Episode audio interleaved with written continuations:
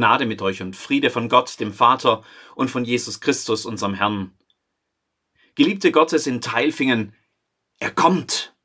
Schnell wird das Licht ausgeknipst, alle sind auf Position. Es ist dunkel.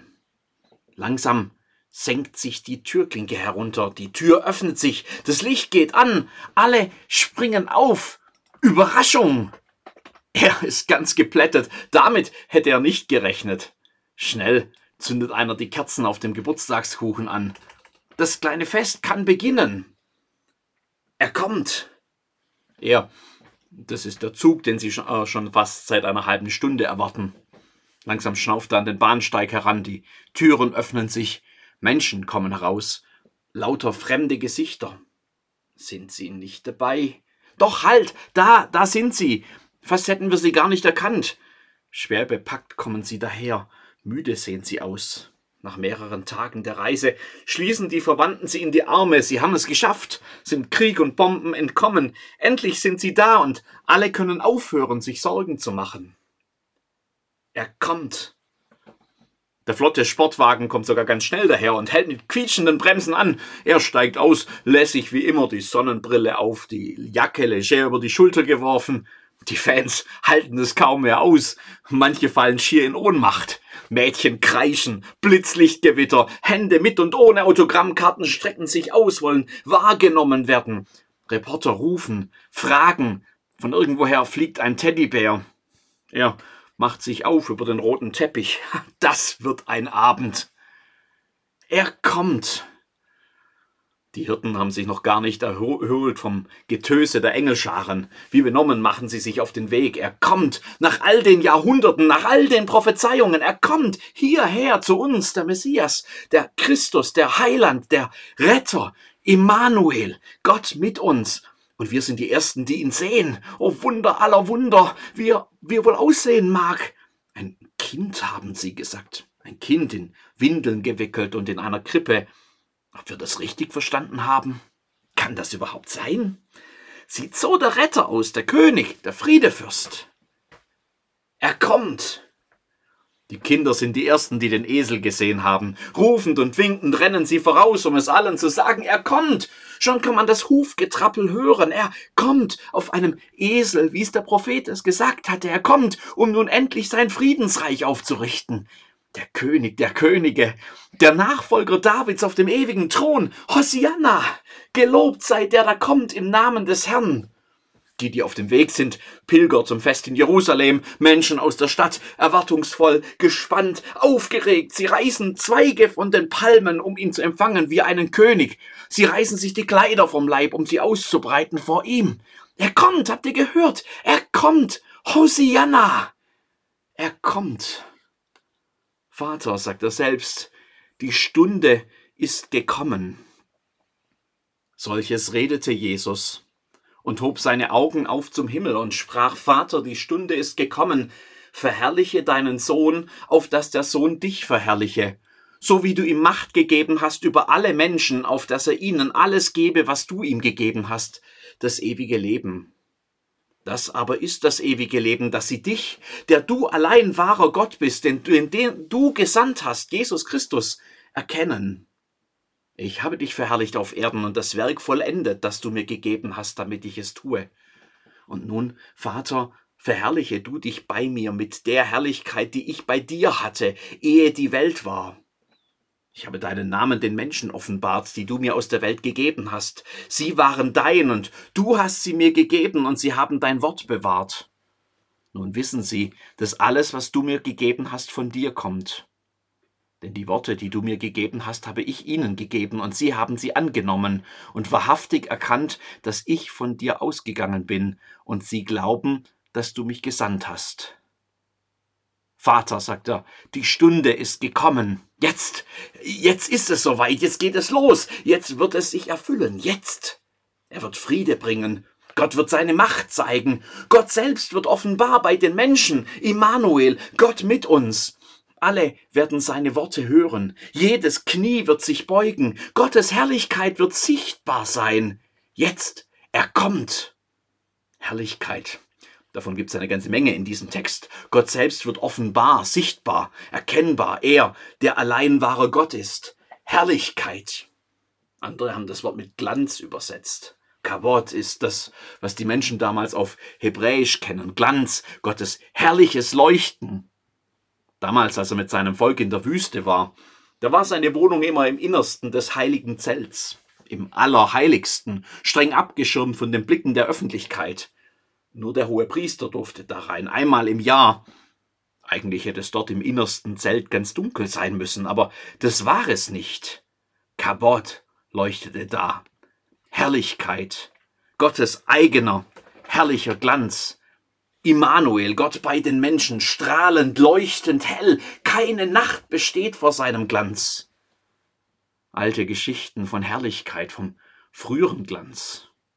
Und jetzt? Er kommt. Vater, die Stunde ist gekommen, verherrliche deinen Sohn, auf dass der Sohn dich verherrliche. Wie das wohl sein mag, wenn er kommt und seine Herrlichkeit zu leuchten beginnt? Mose, der Gott damals begegnet war, musste hinterher sein Gesicht verhüllen, weil er selbst so strahlte, dass es keiner aushalten konnte. Wie es wohl sein mag, wenn er uns begegnet, Gott in seinem Sohn, in seiner ganzen Herrlichkeit. Verherrliche deinen Sohn, auf dass der Sohn dich verherrliche, so wie du ihm Macht gegeben hast über alle Menschen, auf dass er ihnen alles gebe, was du ihm gegeben hast. Das ewige Leben. Leben. Leben gibt es da, Leben, echtes Leben, ewiges Leben, Leben, wie es nur Gott geben kann. Gott, von dem ja schon immer alles Leben kommt, der dem Menschen seinen Lebensatem eingehaucht hat, ohne den nichts wäre, was hier lebt und webt. Leben, jetzt gibt er es noch einmal, noch einmal in ganz neuer Qualität, ewiges Leben, unvorstellbar, ewiges Leben von Gott, jetzt, er kommt. Vater, die Stunde ist gekommen, verherrliche deinen Sohn, auf dass der Sohn dich verherrliche. Ewiges Leben. Das ist aber das ewige Leben, dass sie dich, der du allein wahrer Gott bist und den du gesandt hast, Jesus Christus, erkennen. Es gibt ja viele Vorstellungen von dem, was Leben ausmacht, was man so braucht zum Leben, was man noch braucht zum Leben, weil dann ja, dann das Leben endlich vollkommen ist, vollständig, zufriedenstellend, weil dann das Sehnen aufhört und der Mangel sowieso, weil man dann nicht mehr nur existiert, sondern endlich, endlich lebt. So frei nach Ikea, wohnst du noch oder lebst du schon? Das ist aber das ewige Leben, dass sie dich, der du allein wahrer Gott bist und den du gesandt hast, Jesus Christus, erkennen. Das muss man sich erstmal auf der Zunge zergehen lassen, um drauf zu kommen, was da drin steckt. Gott erkennen. Gott offenbart, sichtbar, greifbar, nahbar für die Menschen. Gott, der allein wahre Gott durch seinen Sohn Christus, den er gesandt hat. Seine Macht zeigt sich, sein Friede verändert alles, seine Worte sind für alle hörbar, seine Herrlichkeit überstrahlt alles. Sein Werk wird vollendet, sein Reich kommt endlich ganz, sein Heil für alle Völker, sein Leben in Ewigkeit. Jetzt, er kommt. Vater, die Stunde ist gekommen, verherrliche deinen Sohn, auf dass der Sohn dich verherrliche. Als Jesus das betet, ist er allein mit seinen Jüngern. Keine Jubelschreie mehr, keine Palmzweige, kein roter Teppich, kein Thronsaal, wo er regiert, keine besiegten Feinde, keine Macht, keine Herrlichkeit.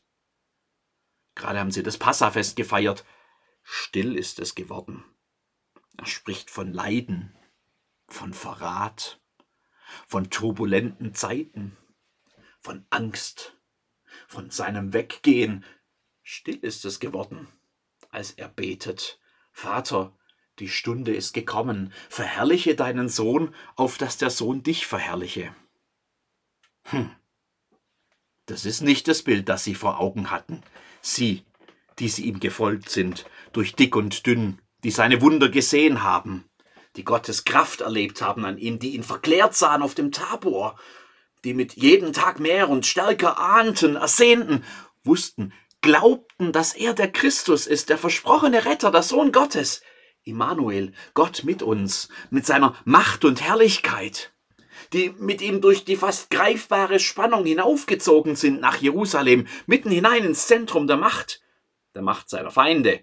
Die wussten, dass die endgültige Auseinandersetzung unabwendbar bevorstand und die alles darauf setzten, dass Gott seine Macht an ihm erweisen würde, Macht und Herrlichkeit.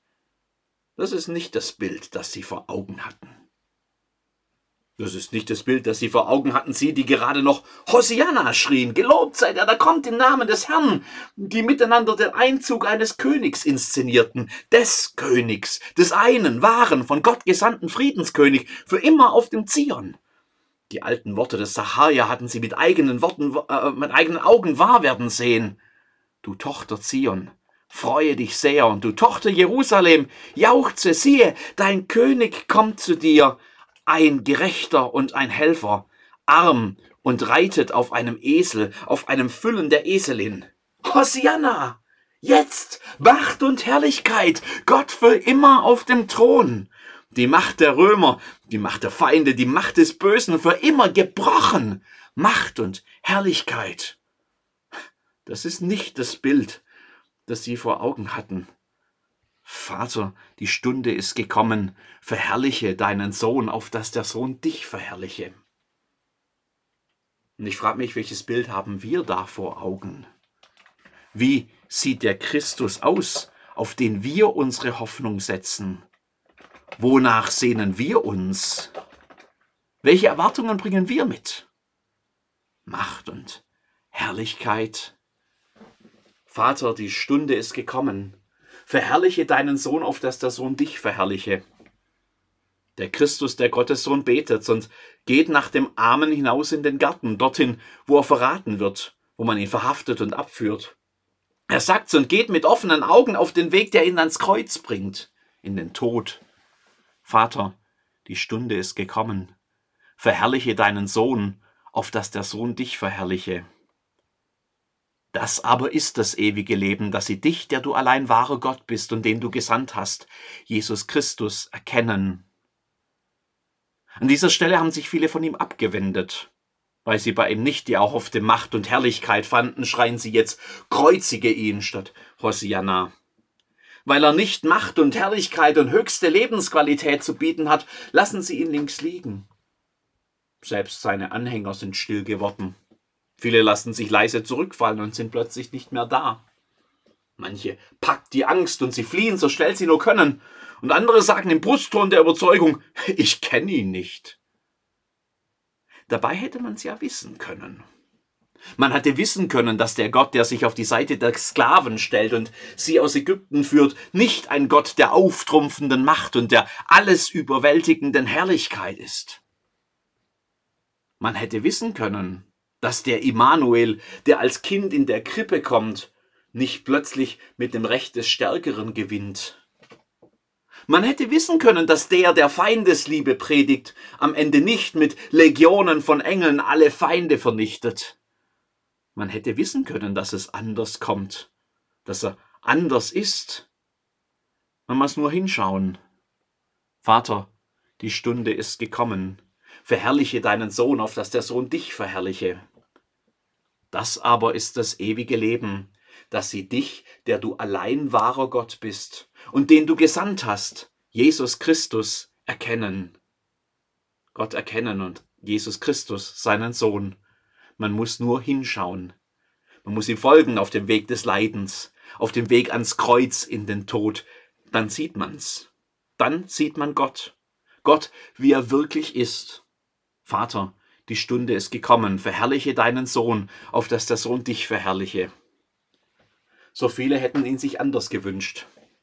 Ich will keinen anderen. So viele hätten gerne anderes gehört. Ich aber predige Christus, den Gekreuzigten, sage ich jetzt einfach mal mit Paulus. Ich habe keinen anderen und das ist gut so. In all den Höhen und Tiefen dieses Lebens will ich gar keinen anderen Christus haben als den, an dem sich die ganze Herrlichkeit Gottes eben genau mitten im Leiden zeigt, im Elend. Und wenn ich da selbst mittendrin stecke oder an der Welt und ihrem Elend verzweifle, dann leuchtet mir genau da das herrliche Evangelium auf, das Christus schon immer da ist, schon immer da war, wo der Sumpf am tiefsten und die Nacht am dunkelsten ist, einen anderen Christus will ich nicht. In all dem Schmerz und Leid, in Sorgen und in Zukunftsängsten, wenn ich an der Welt zu zerbrechen drohe, dann will ich keinen Christus haben, der irgendwie von oben herab hehre Worte von Macht und Herrlichkeit ruft. Nein, da bleibe ich gern bei dem Christus, dessen Worte genau da Wahrheit wurden, wo Gott sich im Leiden für seine Freunde, seine Menschen zeigte. Die ganze riesige, unendliche Macht der Liebe, die sich selbst verschenkt. Einen anderen Christus will ich nicht. Und wenn ich eines Tages selbst sterben muss, dann will ich keinen anderen Christus haben als den, der die Herrlichkeit Gottes in den Tod hineingetragen hat und durch den Gottes Herrlichkeit und Macht, die, die Macht des Todes zerbrochen hat, der mir vorangegangen ist und der keinen Schritt dahin gescheut hat und der dann mit mir geht über die Schwelle des Todes, hindurch durch das Dunkel und hinein ins Morgen der Auferstehung. Einen anderen Christus will ich nicht. Vater, die Stunde ist gekommen. Verherrliche deinen Sohn, auf dass der Sohn dich verherrliche. Nie hat Gott herrlicher geleuchtet als dort, wo sich sein Christus in den Tod gibt. Nie gab es größere Macht als die Liebe des Immanuel, die Leid und Sterben auf sich nimmt und überwindet. Ich schau ihn an, mir stockt der Atem. In meinen kühnsten Träumen hätte ich mir das nicht ausgemalt. Macht und Herrlichkeit. Ich habe Gott erkannt an ihm. Und da ist Leben. Amen.